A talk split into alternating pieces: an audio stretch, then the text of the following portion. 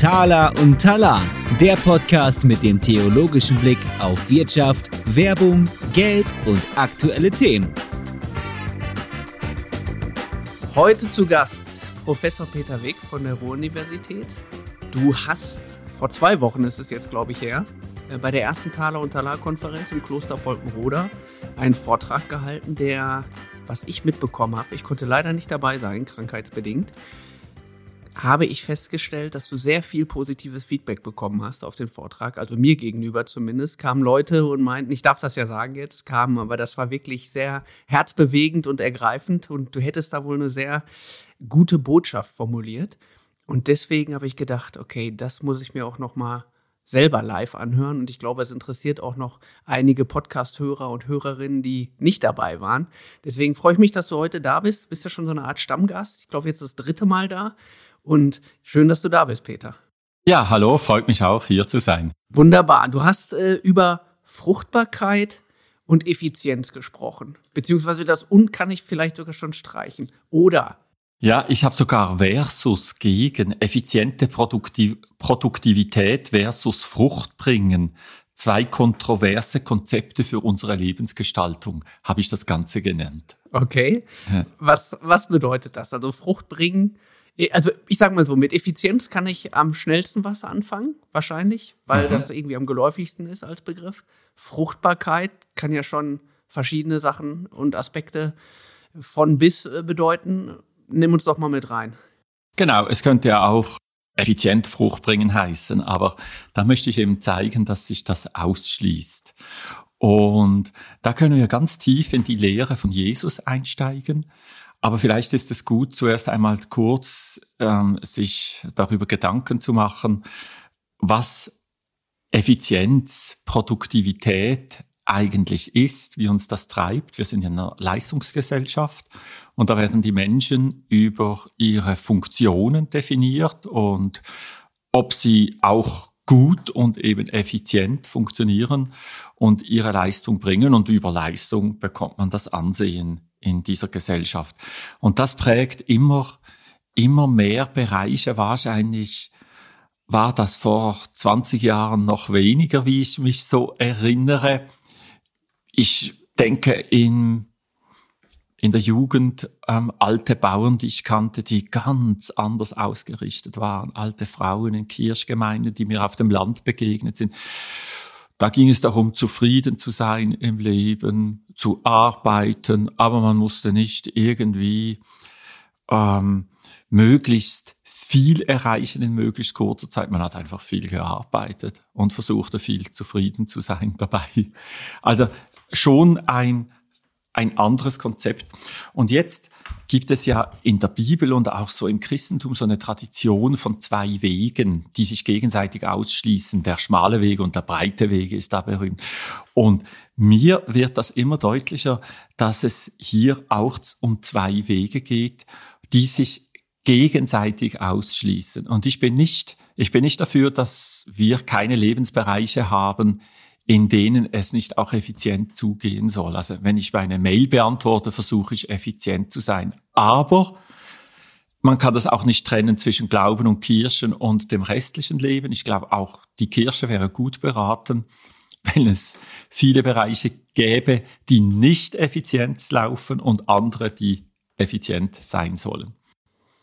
Wenn du sagst ausschließen, also dass sich die beiden Konzepte ausschließen und jetzt gleichzeitig sagst du, dass es den einen Bereich so gibt, den anderen Bereich so. Das heißt, diese Ausschließbarkeit äh, fußt quasi darauf, dass man sagt, in dem einen Bereich ist es gut, effizient zu sein und im anderen Bereich setzt lieber auf das Prinzip Fruchtbarkeit.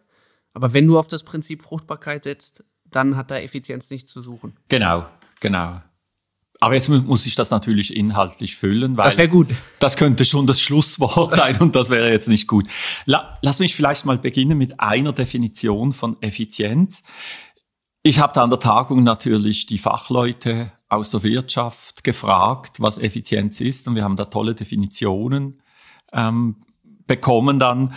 Ähm, Aspekte hier, eine jetzt, die ich auf Wikipedia gefunden habe, Effizienz ist die Fähigkeit zu vermeiden, Material, Energie, Mühe, Geld und Zeit zu verschwenden, um etwas zu tun oder ein gewünschtes Ergebnis zu erzielen. Im Allgemeinen ist es die Fähigkeit, Dinge gut, erfolgreich und ohne Verschwendung zu erledigen. Eben effizient zu erledigen. Und wenn wir jetzt bei Jesus schauen, dann sehen wir, wenn wir dieses Stichwort möglichst keine Verschwendung nehmen, das bedeutet ja ganz oft eben auch keine Verschwendung von Zeit, mhm. um zum Ziel zu kommen. Dann lesen wir da was ganz anderes, und zwar in diesen berühmten Gleichnissen von der Landwirtschaft, von den Äckern und den Samen, die auf diese Äcker geworfen werden. Und so ist das schon im Gleichnis vom Sämann oder vom vierfachen Acker in Markus 4.3. Lesen wir zum Beispiel, hört zu, siehe, es ging ein Sämann aus zu säen, und es begab sich, indem er säte, viel etliches an den Weg. Und dann in den nächsten Versen, viel etliches auf felsigen Boden, viel etliches unter die Dornen. Natürlich kann man das so von diesen engen Äckern, die dort am Hang mit Steinmauern gesichert waren und so kann man das erklären. Aber prinzipiell ist die Botschaft, Säen ist eine Verschwendung. Da geht ganz viel dabei verloren. Vor zwei, drei Wochen sah ich, wie ein Wind in Tannen in Föhren hineinblies oder und war Millionen, vielleicht Milliarden von Samen haben sich da gelöst. Was für eine Verschwendung. Und die meisten davon haben keine Chance. Aber irgendwo kann dann auch wieder etwas aufgehen. Also beim Säen, bei der Fruchtbarkeit, da gehört Verlust dazu, da ist Verschwendung im Prinzip mit drin. Das klingt erstmal für moderne oder postmoderne Ohren, ähm, wenn man, wenn du jetzt so häufiger das Wort Verschwendung fallen lässt, mhm. was ja auch in der Definition mhm. von Wikipedia mit dabei war, klingt das so absolut nicht nachhaltig. Ne? Wenn ja. man jetzt so die Nachhaltigkeitsohren aufhat. Ja. Ich meine, wir beide haben gerade Kopfhörer auf, aber äh, man hört dann doch dieses, wie kann das sein, dass etwas äh, Natürliches verschwenderisch ist? Mhm. Also was sich vielleicht äh, im ersten, in der ersten Assoziation ähm, ausschließt dass man sagt, okay, mhm. wir müssen die Natur bewahren, indem wir nicht mehr so verschwenderisch sind. Ne? So, also von daher, das finde ich schon mal interessant, dass du so mit diesem Wort Verschwendung äh, dann umgehst. Und zum Beispiel die Tagespost hat heute oder gestern Artikel geschrieben über die äh, Konferenz und da ist, glaube ich, der, der, die Zwischenüberschrift zu deinem Vortrag äh, Verschwendung aller Jesus oder so. da wären wir dann genau bei dem Punkt. Genau. Und, und das Ganze geht ja dann weiter bei Jesus. Und dann heißt es, und all das Übrige fiel auf die gute Erde. Jetzt, jetzt kommt der vierte Teil. Ging auf und wuchs und brachte Frucht und einiges trug dreißigfach und einiges sechzigfach und einiges hundertfach. Man kann dann sagen, und dann war da verschwenderische Frucht. Das, was sich bei dieser Verschwendung dann ähm, durchsetzen konnte, was nicht verloren ging. Das hat dann aber auch wieder etwas gebracht, was nicht im Verhältnis stand zu dem, was eingesetzt worden ist. Einfach verschwenderisch groß. Diese Samen, die da weggeblasen worden sind, oder? Die können Jahrhunderte alte Bäume geben, die auch in keinem Verhältnis stehen zu diesem Samen, dass der Baum dann selber auch eine gewisse Sparsamkeit hat, wie er seine Kraft aufbaut, dass er stehen kann und so beim, ähm, das ist, äh, das ist dann was anderes. Aber das, dass es zu etwas Neuem kommt, dass etwas entsteht, dass es Früchte gibt, da ist eben nicht ähm, das Sparen von Mitteln, sondern da geht es auch um eine Verschwendung. Und das gilt sogar im übertragenen Sinn, wenn wir kreativ sein dann müssen wir anfangen, wieder unsere Zeit zu verschwenden. Muße, dieses alte berühmte Wort. Muße ist Zeitverschwendung. Vielleicht betone ich das so, weil ich ja auch ein Mensch dieser Zeit bin und sehr geprägt bin von der heutigen Zeit. Und ich merke, Zeitverschwendung, das tut mir auch irgendwo weh. Und deshalb betone ich das auch. Ja, es kann wehtun und ist dann aber ganz befreiend, weil Muße, das süße Nichtstun, das kann ganz neue ähm, Möglichkeiten eröffnen. Da kann eben gesät werden und kann etwas wachsen, was wir nicht organisieren und nicht planen und nicht einfach durchsetzen könnten. Wenn du jetzt von äh, Muße sprichst dann, und Kreativität, da habe ich das Gefühl, dass jetzt ja auch schon Trends und ich sag mal, Bewegungen da sind, die genau das auch wiederentdecken. Jetzt auch unabhängig von Tala und Tala, sondern dass da auch Leute sind, die merken, okay, wir brauchen diese, du sagst Zeit, die man verschwendet, aber im Grunde genommen Zeit, in der ich vielleicht nicht zielgerichtet irgend, mhm. auf irgendetwas hinarbeite oder äh, hinstrebe, sondern wirklich einfach nur bin. Ja? ja. Also wir haben Achtsamkeitstendenzen. Mhm wir haben aber gleichzeitig auch, wissen wir es von guten Schriftstellern oder kreativen Menschen, die genau das sagen. Ja, wo habe ich denn die besten Ideen? Wenn ich nichts mache oder wenn mhm. ich was ganz anderes mache, ja, oder wenn ich, wenn ich durch den Wald spazieren gehe, äh, sowas, ja, das, das ist ja eigentlich eher das, wo dann ein die, die Muße küsst, oder? Unerwartet. Mhm.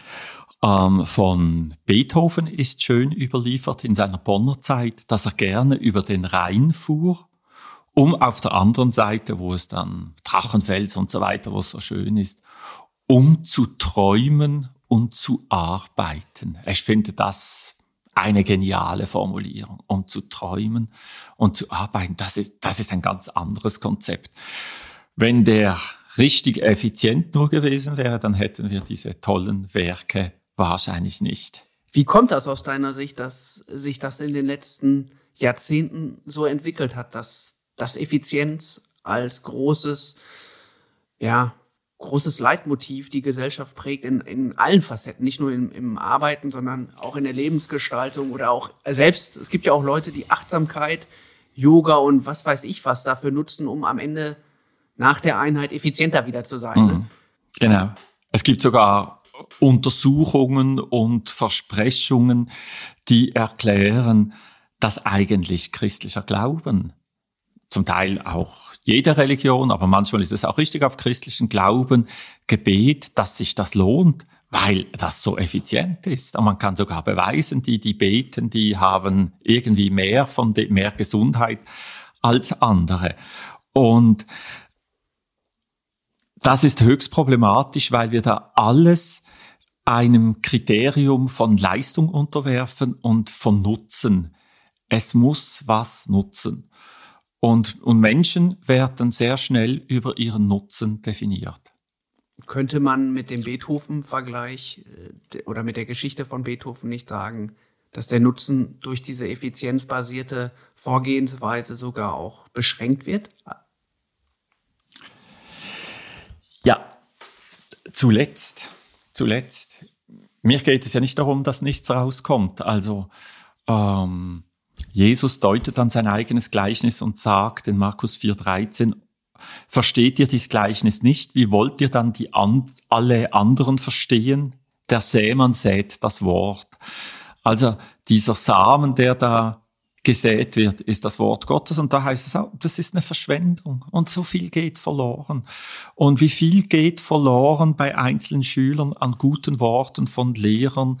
Wie viel geht verloren von guten Predigten, von Pfarrerinnen. Und dann kann man das so weitermachen.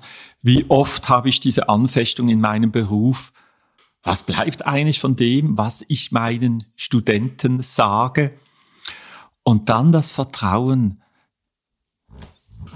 Ich muss das loslassen. Und ich muss es jetzt der anderen Seite lassen, meinen Studentinnen zum Beispiel, dass dort etwas wächst und ich kann nicht darüber verfügen, aber darauf vertrauen, dass das der Weg ist, wie Gott Frucht wachsen lassen will, über die ich auch nicht verfüge, im Sinn, dass ich da ein bestimmtes Produkt geplant habe und dann muss es so rauskommen, sondern auf den geheimnisvollen Wegen kann Gott da ganz viel und eben noch viel Größeres daraus geschehen lassen, als wir das machen. Aber das gilt.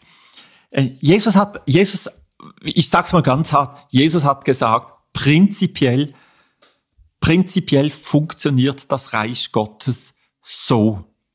Über Säen, wachsen lassen, Fruchtbarkeit, Verschwendung, des Säens, Geduld, des Nichtverfügens, was, was wächst. Dann kann man nicht nachgraben und gucken, wie weit ist es schon gewachsen, weil dann macht man es meistens kaputt eben. Und was ist mit Gießen und Düngen? Wenn ich das als Gärtner ja, fragen darf? Ich, ich glaube, das kann man noch, das kann man dazu machen, da gibt's was, aber, aber auch da haben wir das deutliche Jesuswort ähm, vom Unkraut im Acker, dass man nicht hingehen darf und das Gute behalten und das Schlechte ausreißen darf. Das ist viel zu gefährlich beim Wachsen, dass alles mit ausgerissen wird, sondern dass man es zulassen muss. Das finde ich spannend, weil es jetzt auch auf den Wirtschaftskontext hin bezogen so eine Art von Perfektionismus. Es muss irgendwie alles wirklich äh, komplett Ertrag bringen mhm. und es muss klar sein, das ist der richtige und das ist der falsche Weg von Anfang an. Das ist eigentlich viel mehr jetzt, wenn du von Unkraut und äh, wachsender Frucht sprichst oder dass das parallel verläuft. Also, dass man, wenn man tut und handelt und anfängt zu sehen, dass man Unkraut nicht vermeiden muss als Perfektionist, sondern sagen kann, okay, das wird auch Unkraut hervorbringen, mhm. Aber am Ende des Tages vielleicht, vielleicht mehr Frucht. Weißt du, wenn du wirklich effizient sein willst, dann musst du rational kalkulieren und möglichst rein, also ohne irgendwelche Verluste vorwärts gehen. Und das, was die Fruchtbarkeit ist, was Jesus da aufgreift, dann vertieft, verstärkt mit dem Reich Gottes, auf das es bezieht, das ist in diesem Sinn eben nicht perfektionistisch rein. Eben, äh, da passt die Verschwendung nicht dazu. Das ist auch nicht so kalkuliert. Wenn wir mal zum Wachsen gehen. Etwas ganz Wichtiges in unserem Leben, Gesellschaft oder zum Glück auch bei vielen Menschen ist das Wachsen der Kinder. Und Kinder, die Ältesten von mir, der Älteste jetzt 30 Jahre, der ging hier in Deutschland ins Gymnasium und der hatte so vor dem Abi 25, 26 Stunden Schule. Heute ist das 32, 33 oder noch mehr Stunden Schule. Irgendwie hat man gedacht, durch mehr Stunden wird das Ganze zielgerichteter und effizienter. Und so erziehen auch viele Eltern oder, oder sind in der Gefahr, in der Versuchung, ihre Kinder zu erziehen. Wie muss ich sie fördern? Wohin soll ich sie steuern? was kann ich tun, dass sie möglichst schnell dorthin gehen, anstatt sie in den Wald zu schicken, um zu spielen und einfach zu sein. Und ja, wenn sie jetzt halt nicht Klavier spielen wollen, dann sollen sie auch mal zwei, zwei Jahre nicht Klavier spielen. Vielleicht haben sie nachher dann wieder Lust und so.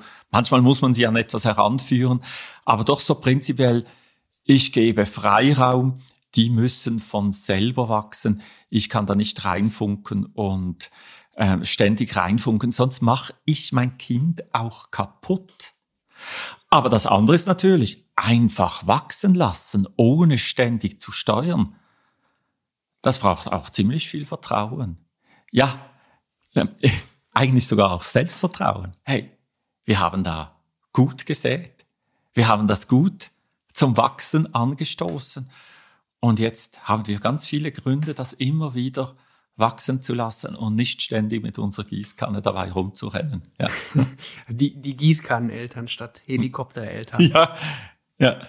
Also plädierst du jetzt vom Beispiel der Kindererziehung auch aufs Ganze gesprochen, gewisserweise für eine neue Lockerheit und auch so eine neue positive Gelassenheit, dass man sagen kann, ich vertraue dem Wachstum und dem Fruchtprinzip, ohne dass ich glaube, ich selber muss immer die Kontrolle haben und muss mich selber im Zweifel ausbeuten und unter die Fittiche nehmen, wie auch immer selbst optimieren, damit das, was rauskommt, gelingt.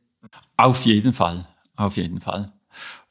Ich, ich habe schon gehört von so kreativen Firmen, also die ganz weit vorne in, in Programmieren sind und so, neue Zentrale und dann gibt's dann Räume mit Bistrotische und vielleicht sogar Liegemöglichkeiten und wo man einfach mal so ganz weg kann mit seinem Notebook.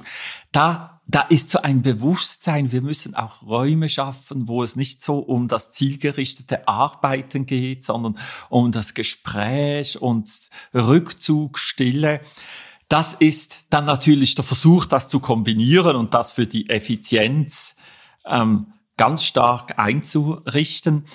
Ja, und das kann eben alle unsere Lebensbereiche äh, prägen und zu diesen Leben. Und ich möchte eben nicht sagen, es gibt einen Lebensbereich, der soll, der soll ganz ohne Effizienz rauskommen, sondern mein Anliegen ist, dass wir wagen, Teillebensbereiche zu, zu identifizieren und zu sagen, da möchte ich umstellen.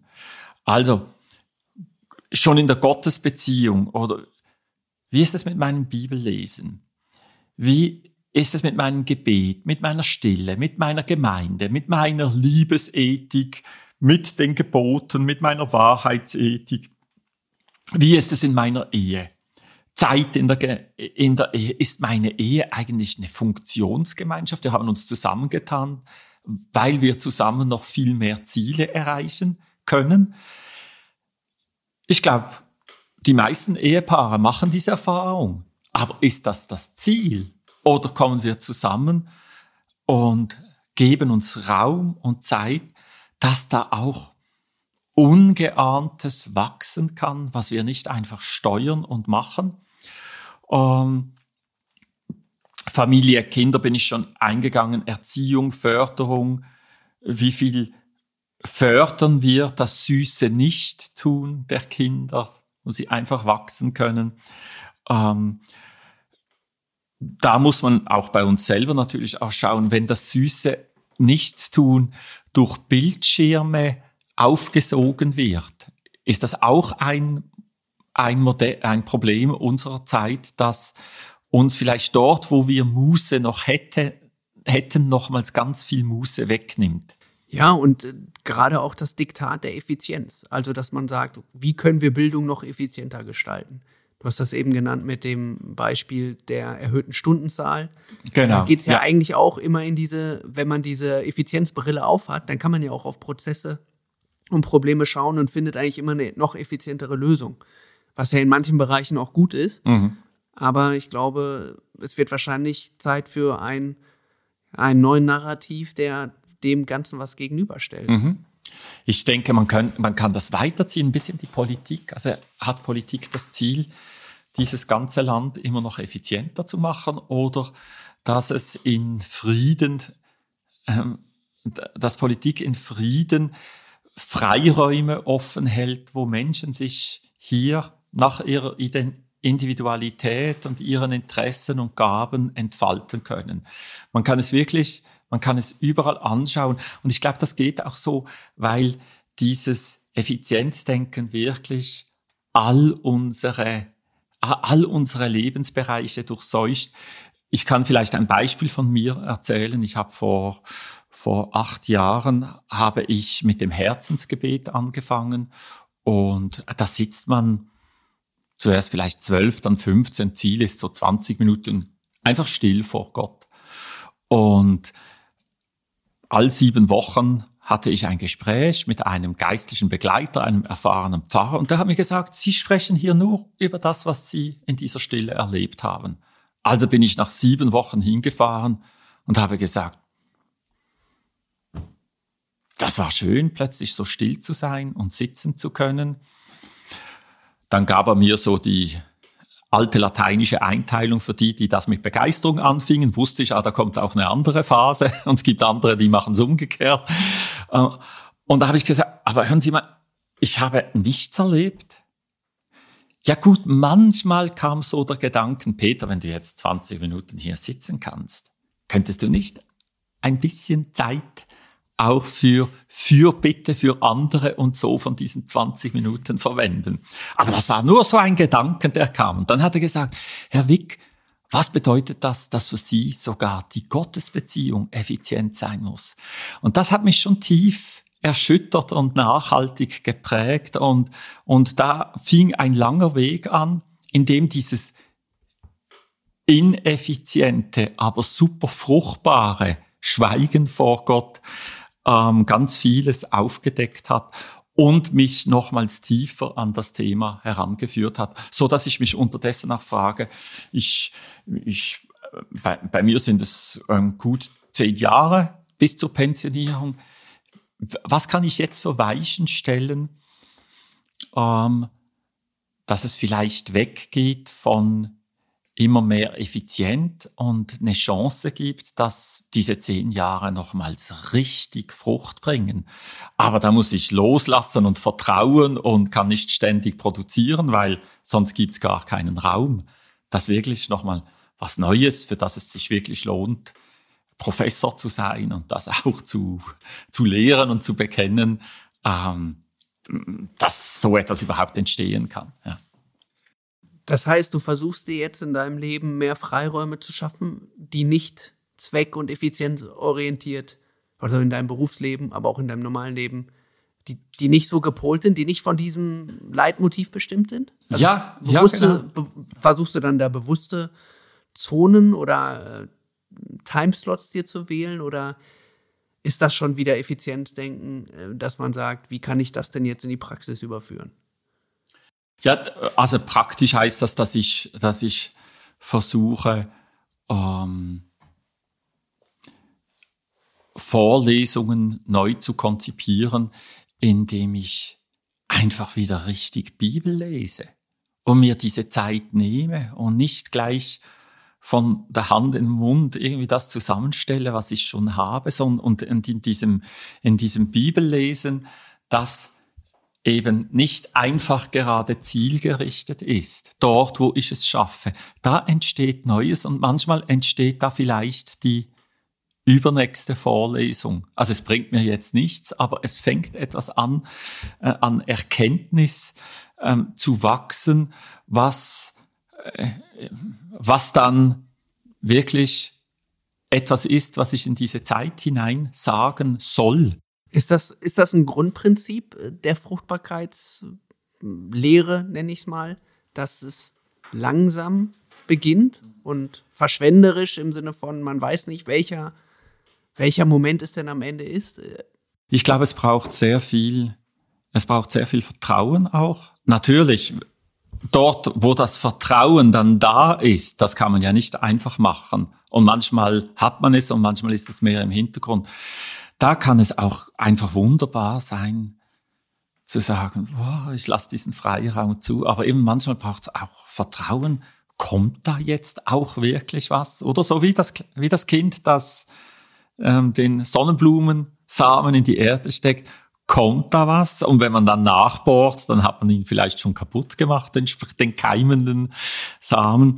Und so, und so, ja, das ist dann eine ganz normale Erfahrung. Ja, die gehört dazu. Mir ist, mir ist hier ein Gleichnis von Jesus ganz wichtig. Darf ich mal auf das eingehen? Natürlich. Ja, das ist das von der selbstwachsenden Saat in Markus 4, 26 bis 29. Und da spricht Jesus, so ist das Reich Gottes, wie ein Mensch den Samen auf die Erde wirft und schläft und aufsteht Nacht und Tag und der Same sprießt hervor und wächst, wie weiß er selbst, wie weiß der Mensch selbst nicht. Automatisch trägt die Erde Frucht, zuerst Gras, dann Ehre, dann vollen Weizen in der Ehre. Wenn aber die Frucht es zuletzt, schickt er sogleich die Sichel, denn die Ernte ist da. Das Besondere ist, die Natur macht fünfmal was. Und die Studenten lernen das bei mir so zu beobachten. Und der Mensch macht auch fünfmal was. Aber für dieses Wachstum ist nur das erste und das letzte relevant vom Menschen. Nämlich, er wirft den Samen auf die Erde und er schickt die Sichel. Er verpasst die Ernte nicht. Und dazwischen ist das völlig egal, was er macht für das Wachstum. Er schläft und steht auf. Er weiß nicht, wie das Ganze geschieht. Ob er jetzt das wüsste oder nicht, ob er jetzt nicht schläft und aufsteht, es ist völlig wurscht für, für diesen Prozess. Der geschieht in, die Natur, in der Natur. Und interessant ist, der Samen, nämlich sobald er runtergefallen ist, und diese Bewegung kommt von Gott, dieses Runterfallen oder dass das Wort zum Menschen kommt, das kommt von Gott. Aber jetzt wird er selber aktiv. der Same sprießt hervor und wächst. Die Erde trägt Frucht. Und dann, wenn die Ernte da ist, heißt es nur noch, wenn aber die Frucht es zulässt, die Ernte ist da, dann wird es ganz passiv, das Naturgeschehen. Aber in der Mitte, dort, wo das Wirken des Menschen so egal ist, vom Auslöser und vom Ernteeinbringer, dort ist die Natur ganz aktiv und sprießt und keimt und trägt Frucht und, und bis es eben, ja, bis die Frucht eben wirklich da ist. Und, und das zu lernen, diese, diese Phase wieder als Teil von unserem Leben zu machen, in ganz verschiedenen Bereichen. Stell dir mal vor, in unserer Ehe, ah, beide haben viel Gutes gesät, vielleicht geht auch Unkraut auf, aber wir dürfen einfach auch mal wachsen lassen. Einfach auch mal darauf hoffen, dass da ja Gutes gesät ist und uns mal freuen, was dabei rauskommt, wenn dann Frucht rauskommt. Oder dort, wo wir in unserer Arbeit kreativ sein wollen. Ich meine, es gibt in jeder Arbeit viele Bereiche, wo man einfach die Arbeit machen muss, auch vielleicht schnell und effizient, effizient sein soll. Aber es gibt Gott sei Dank auch viele Arbeiten, wo eigentlich auch Kreativität gefragt ist. Und da müssen wir darum ringen, wieder Raum zu haben für das Verschwenderische, dass Kreativität wachsen kann. Und es gibt viele in der Wirtschaft und in kreativen Berufen und und Existenzgründer, die, weil sie so Zeit hatten, weil sie so mit ihrer Zeit umgegangen waren, weil es verschwendet und weil sie mal auch was ganz anderes gemacht haben, ähm, auf ganz, ganz gute und kreative Ideen kamen. Und wenn dann die Umsetzung nur über Effizienz läuft, irgendwann mal sind sie ausgebrannt und sagen, ich habe mit so einer Liebe angefangen, wo ist das alles geblieben? Jetzt bin ich leer und hohl.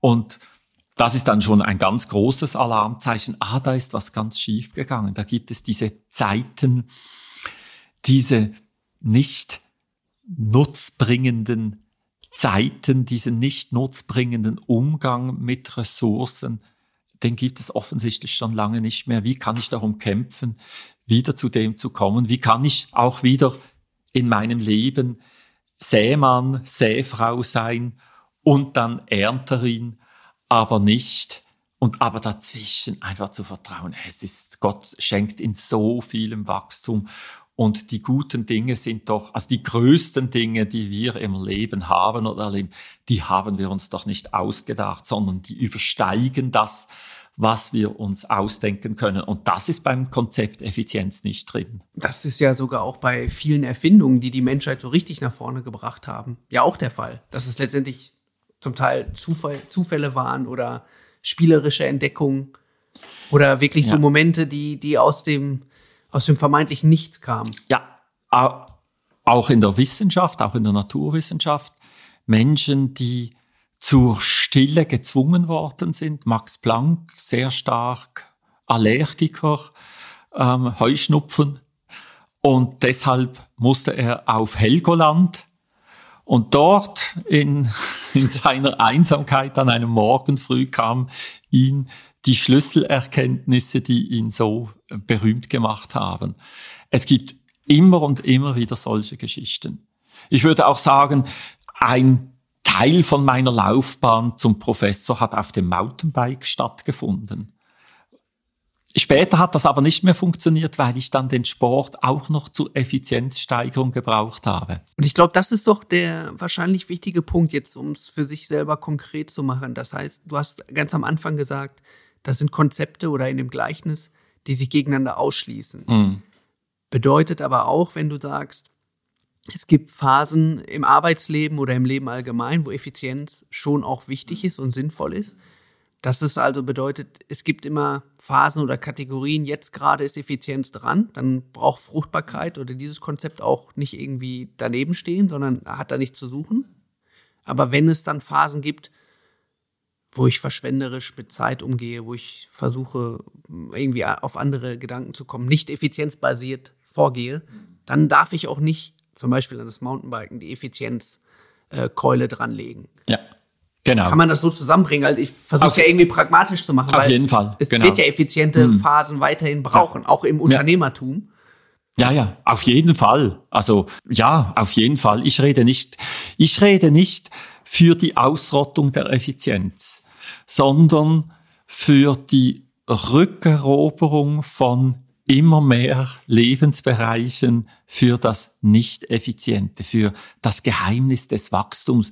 Dort, wo eben, wie in der Mitte dieses Gleichnisses von Jesus in Markus 4 steht, von selbst oder automatisch trägt die Erde Frucht. Dieses automatisch, also hat nichts zu tun mit einem Automaten, sondern eben, dass die Erde das von selber macht.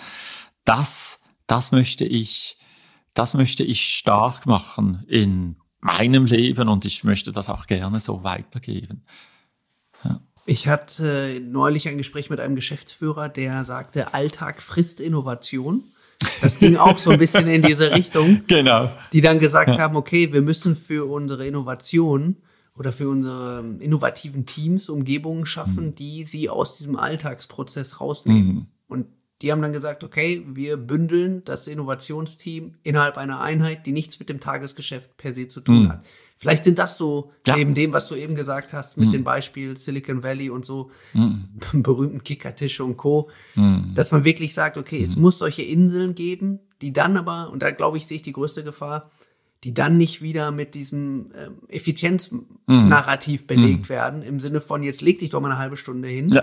und versuch wirklich genau 28,5 bis 31,5 Minuten nicht zu über- oder zu unterschreiten. Und so weiter und so fort. Da ist, glaube ich, die Effizienz mhm. sehr kreativ in gewisser ja. Weise, sich da wieder ins Spiel zu bringen. Ja. Oder wenn man sowas macht und dann, also ich, ich kenne ja, ich, du bist da eher Experte und nach ich gebe jetzt mal sechs Monate, aber vielleicht ist das viel zu viel. Jetzt haben wir euch so viel Freiraum gegeben. Wo sind die genialen Ergebnisse? Vom Effizienzdenken her kann ich das sofort verstehen, aber die wissen natürlich nicht, ob bei weiterem Freiraum vielleicht am nächsten, übernächsten oder zehn Tage später oder noch etwas später die geniale Idee den Durchbruch hat, der Keim den Boden von unten her durchschießt, oder? Das, aber das würde auch wieder, ähm, wenn man so etwas machen würde, dann denke ich, muss sich das für ähm, äh, Führungspersonen auch nach Vertrauen anführen, weil sie echt was loslassen. Wie? Jetzt kann ich wieder kommen mit Jesus und der sagte, das Reich Gottes funktioniert so. Mit dem Sämann, der den Samen lo loslässt. Also Gott, der sein eigenes Wort loslässt. Dann heißt es ja auch, das Wort Gottes kommt nicht leer zurück, oder? Gibt es diese Stelle noch? Genau, genau. Das ist im Alten Testament. Aber wie es, auch dort ist drin, wie es zurückkommt, das weiß der Mensch nicht, ja. Ja, und ich glaube, jetzt nochmal den Rückbezug von, von Reich Gottes auf Unternehmen, dass man, ich glaube, also ich könnte festhalten, dass man sagt, man das Prinzip verschwenderisch ist ja auch etwas, was in, gerade auch in deutschen Unternehmen nicht so gern gesehen ist. Wir mhm. sind ja doch sehr auf Effizienz aus und sind da auch gut. Aber dann wirklich zu sagen, okay, es kann auch mal lange Durchstrecken geben oder man investiert, ohne zu wissen, wird es hinten raus auch wirklich gut. Mhm. Aber zu sagen, komm, wir investieren jetzt auch, sind länger mal vielleicht, wenn man es sich leisten kann, in gewissen Bereichen in roten mhm. Zahlen, in dem Vertrauen, dass daraus vielleicht auch wirklich, wenn es funktioniert, was Großes werden kann was man ja bei, bei wirklich erfolgreichen Startups dann ja auch sieht, wie lange sind die nicht effizient im Sinne von, mhm. dass sie eine gute Marge abwerfen oder mhm. so, sondern irgendwann explodiert mhm. dann halt äh, ja der Gewinn, weil die vorher so stark gewachsen mhm. sind. Ja. Das kann man mitnehmen und auch so, ich finde, so eine spielerische oder beziehungsweise Leichtigkeit und auch so ein, so ein Mut zum Kontrollverlust, dass man sagt, okay, wir, mhm. wir können Kreativität nicht auf mhm. effizienten Mitteln ähm, ich sag mal, hervorheben oder mhm. hervorkommen lassen, mhm. sondern wir müssen sagen, in diesen Bereichen, mhm. da sind wir jetzt und geben Freiräume mhm. für diese Muße oder für diese was war es, Beethoven oder Bach, der über den Bach, äh, Beethoven, Beethoven, ja, der, Ja, der über, verloren. über den Ja. Fluss geschippert ist. Oder Ja. gibt es ja auch von vielen Schriftstellern die Beispiele, die dann rumlaufen und dann, dann wirklich wieder ähm, neue Erkenntnisse Mhm. finden. Also, dass man das als Organisation wirklich nutzt und versucht zu gestalten, Mhm. dass Leute da die Möglichkeit haben. Und gleichzeitig auch, das wäre jetzt vielleicht noch, eine, noch ein Punkt, Thema Burnout, Burn-on, da gibt es ja auch die verschiedensten äh, aktuellen Erkenntnisse zu, dass man sagt, es, es muss so eine Balance geben, dass man eben nicht an solche Punkte kommt, wo einen die Effizienz dahin treibt, dass man am Ende Mhm. selber als Ressource eingeht. Ja, ja. Ja, ich kann es vielleicht auch noch positiver sagen. Äh, gehen wir zu diesem Sonnenblumenkern zurück. Und natürlich, da ist ein Sonnenblumenkern und wenn da eine ganze Abteilung in die Kreativität geschickt wird, das kostet auch Geld und das braucht vielleicht dann ganz andere Nerven. Aber wenn man da so an das Kind denkt, das dann so gespannt ist und was kommt da raus und wie groß wird das und kommt aus jedem was oder nicht aus jedem was. Aber ich freue mich darauf und im Herbst, wie wird das aussehen und so. Also, dass man so eine, so eine Leidenschaft.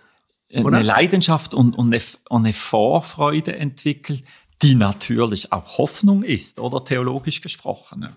Hoffnung, ganz theologisch gesprochen, aber auch im Berufskontext Mhm. wäre das ja auch so ein positiver Verstärker und auch etwas, was ja auch eine gute Dynamik erzeugen Mhm. kann. Also dieses gemeinsame Hoffen, kommt da vielleicht was raus und was kommt bei raus? Also das, was du jetzt von einem Mhm. Kind erzählst, wenn das so ein Team erlebt, und das erleben ja kreative Teams, Mhm. das ist doch etwas, was im Berufsleben doch sehr äh, spannend und erfüllend auch ist. Ich würde gerne noch einen drauflegen. Verschwendung heißt ja, dass da auch ganz viel verloren geht. Oder dass, dass es auch ein, ja, und, und wenn wir jetzt Fruchtbarkeit in der Natur, dann ist das zum Teil eben auch ein reales Nicht-Überleben, ein reales Absterben, nicht, nicht zum Wachstum kommen. Und wenn wir dann wieder auf das Evangelium schauen, dann müssen wir noch über das Versagen reden. Auch da, du kennst sicher die berühmten Bücher, die zuerst vor den renommierten Herausgebern versagt haben und dann zum Welterfolg wurden. Und da gibt es auch technische Erfindungen, die zuerst niemand haben wollte und später ähm, waren die dann die ganz Großen, die es einfach zuerst gemerkt haben. Ähm, aber das Versagen im Evangelium ist noch größer. Am Ende gerade des Markus-Evangeliums ist das ganz wörtlich, die anderen Evangelien haben das natürlich auch. Oder da fällt jetzt dieser Sämann Jesus selber zu Boden.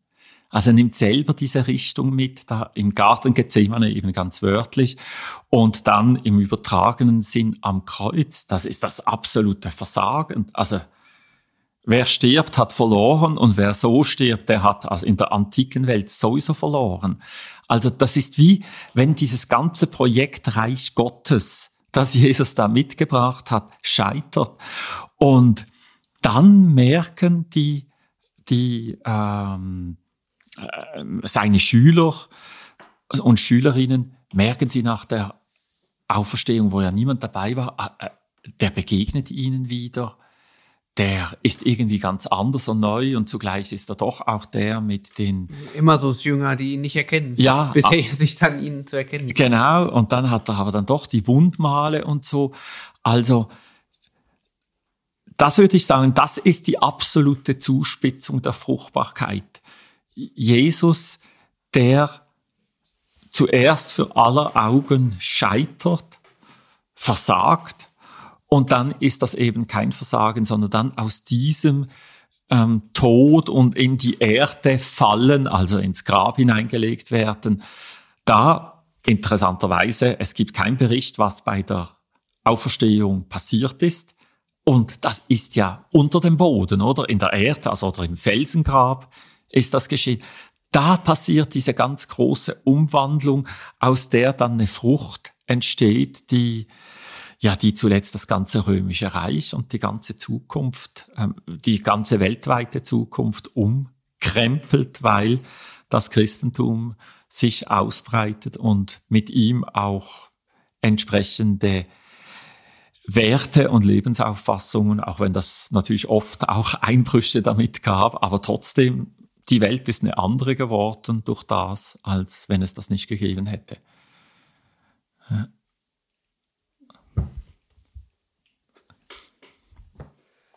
Sehr schön, da kann ich ja als evangelischer Theologe nur von, von Kreuz und Auferstehung sprechen. ich glaube, da wissen die, die Theologen äh, oder Theologinnen auch dann gut was mit anzufangen, ähm, wie du das jetzt gerade nochmal zum Schluss äh, verortest mit dem Punkt. Da wird es aber dann doch sehr auch theologisch. Könnte man sicherlich nochmal tief reingehen in das Ganze und keine Ahnung, da gibt es ja dann viele theologische Fragen. Warum musste Jesus sterben und mhm. wieso muss wieso kann Frucht nur gelingen in dieser absoluten Zuspitzung, wenn vorher was kaputt geht? Also beim Samen ja auch, mhm. der ja. kaputt geht. Ja. Ähm, mhm. Jetzt sind wir hier aber schon ziemlich weit vorangeschritten im Podcast. Mhm. Vielleicht heben wir uns das doch mal auf oder ja, möchtest du dazu noch was sagen? Das können wir ja gerne ein andermal vertiefen. Das können wir ja gerne ein andermal vertiefen. Oder da kommt dann aus dem Johannesevangelium, Jesus sagt, wenn das Weizenkorn nicht in die Erde fällt und stirbt, bringt es keine Frucht. Und das ist so, oder jedes Weizenkorn, das man zum Säen braucht, damit kann man kein Brot mehr machen. Das ist für immer verloren für das Brot. Aber in der nächsten, im nächsten Jahr, da ermöglicht es wieder das Brot. Du, vielleicht, ich hätte jetzt Lust, so abzuschließen. Ich bin kürzlich mit meiner Frau durch Berlin, sind wir den Grünstreifen nach, also nur ein kleines Stück. Und Grünstreifen heißt dann schnell auch Friedhof. Also wir waren, ich weiß nicht, auf, ich glaube, wir waren auf vier Friedhöfen. Und zwei Worte sind mir auf diesen Friedhöfen, auf Grabsteinen aufgefallen. Beide so ungefähr dieselbe Zeit vor, also sagen wir so um 1900. Ähm, Wer in Beruf und Pflicht wie du gestorben, hat Leben sich durch seinen Tod erworben. Das würde sich heute niemand mehr auf den Grabstein schreiben.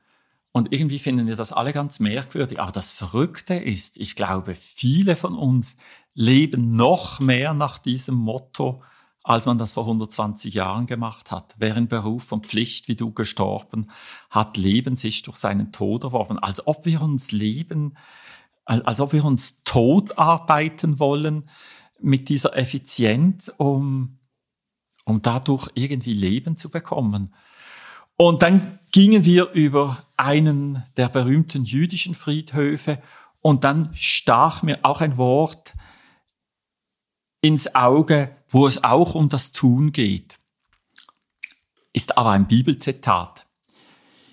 Ich wehrte meinem Herzen die Freude nicht, ja mein Herz war fröhlich ob all meinem Tun. Und da habe ich gedacht, ja, so kann jemand schreiben, in dessen Leben eben auch viel Fruchtbarkeit, Raum und Platz und Zeit hat.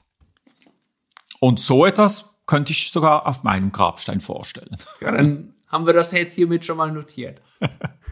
ja, das ist so ein schönes Schlusswort. Vom, bis zum Grabstein äh, sind wir jetzt gekommen. Ähm, ja, vielen Dank für deine Einblicke in deine Vorstellung oder in deiner Auslegung dieser Fruchtbarkeitsgleichnisse und was das mit uns und unserer Effizienz geprägten Lebens- und Berufsführung zu tun hat. Darf ich noch eine kleine Empfehlung geben? Klar. So ein Thema kann schnell auch zu groß sein. Ich würde jetzt den Hörern und Hörerinnen empfehlen, sich zu überlegen, bei welchem ihrer Lebensthemen Lebensgebiete, Beziehungsthemen hatten sie die größte Resonanz. Und dann dies als Zeichen nehmen, dem nachzudenken und da mal zu versuchen umzustellen. Von Effizienz auf Fruchtbarkeit. Und meine Erfahrung sagt, das wird ein schwieriger Weg. Je mehr wir von Effizienz geprägt sind, das wird ein schwieriger Weg, aber lohnt sich, weil wir noch keine Ahnung haben, was für ein verschwenderisches Maß von Früchten dabei rausschauen kann. Alles klar, vielen Dank. Schön, dass du da warst. Danke.